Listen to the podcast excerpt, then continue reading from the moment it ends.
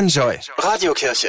Ganz nach dem Motto Zusammen ist man weniger allein haben sich sechs Leute bei Claras Küche in Hamburg zum Frühstücken getroffen. Beim Frühstück ist Zeit, da kommt man miteinander ins Gespräch. Da ist einfach ein guter Austausch, so dass die Menschen, die gehen, eigentlich immer sagen können, ja, heute habe ich irgendwas Neues für mich gehört, gesehen, erkannt. Das ist Schwester Clarissa Watermann. Sie ist die Hauptorganisatorin von Claras Küche. Das ist mitten in Hamburg ein Ort für Bedürftige, wo sie Nahrung für Leib und Seele bekommen. Schwester Clarissa handelt so, wie ich es mir vorstelle, wenn ich das Wort Nächstenliebe höre. Ich schaue die Welt an mit den Augen von Armen und denke, wie erleben die das, was ich jetzt hier sehe, wenn man arm ist. Aber zu dem Frühstück bei Claras Küche kommen nicht nur arme Menschen, sondern auch welche, die viel allein sind und Kontakte suchen. So ist das zum Beispiel bei Helgard Lüken. Dann freut man sich, wenn man in einer Gesellschaft ist und in einer Gesellschaft essen kann. Und genau das freut auch Schwester Clarissa.